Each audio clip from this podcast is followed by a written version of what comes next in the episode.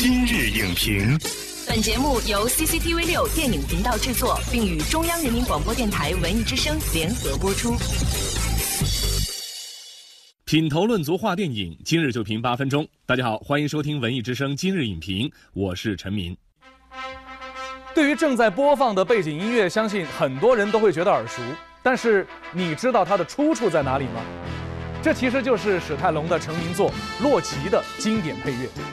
纵观中外影史，运动题材的电影可以说屡见不鲜，但却又少有令人印象深刻的作品。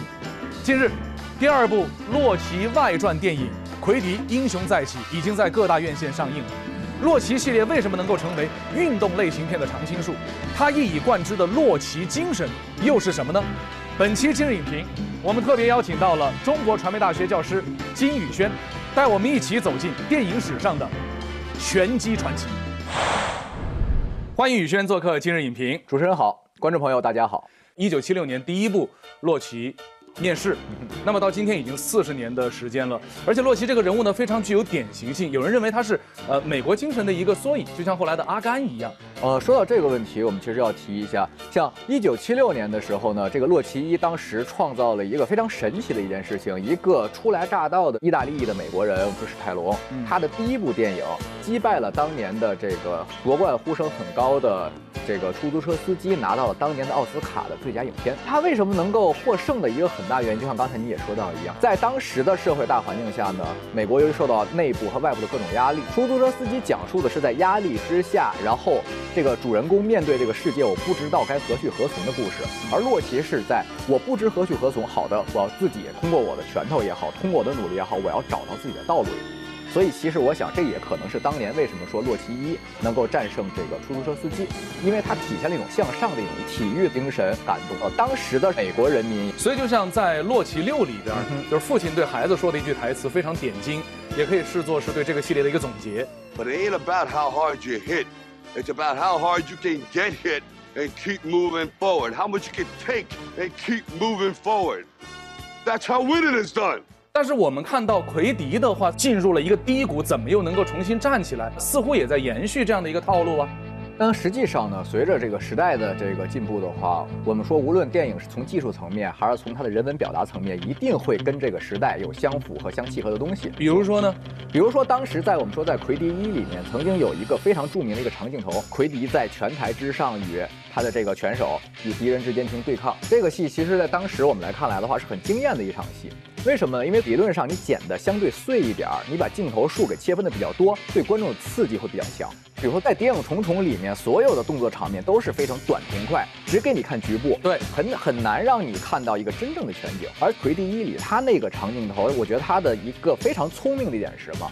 他利用了拳击比赛的一些特点，比如说拳击比赛是有死角的，逼到角落里面，当进入角落里面的这些镜头反而成为了节奏控制的点，使得这个镜头哎得到一个舒缓。而回到《魁地二》里面呢，虽然并没有出现一镜到底的长镜头，但是我们可以注意到导演的主要的精力是在讨论家庭的关系，所以在这种文戏的这种衬托之下的时候，就比如像我们看到这样，我们他和妻子对他和妻子之间，但是在《魁地二》里边命运。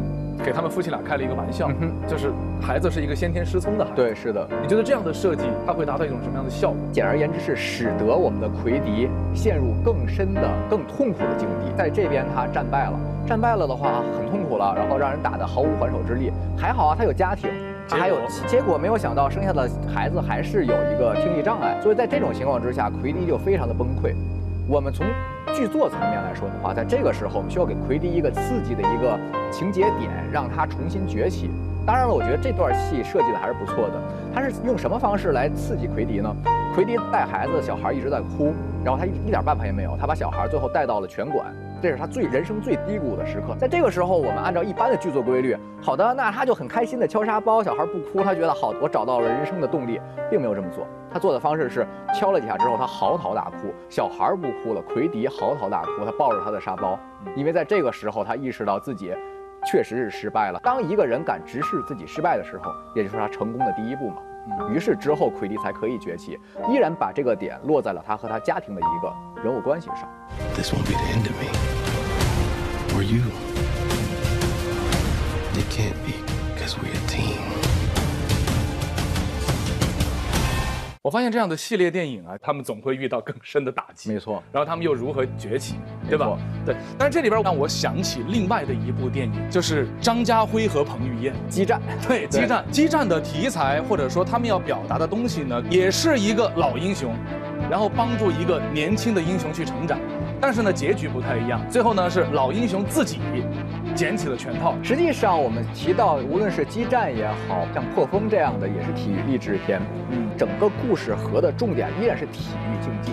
所有的人物关系，所有的人物成长，主要是围绕着体育竞技的故事来往上展开的。而在这种层面之下，你难免会失去一些我们称之为像洛奇系列这样的现实主义的这种气质。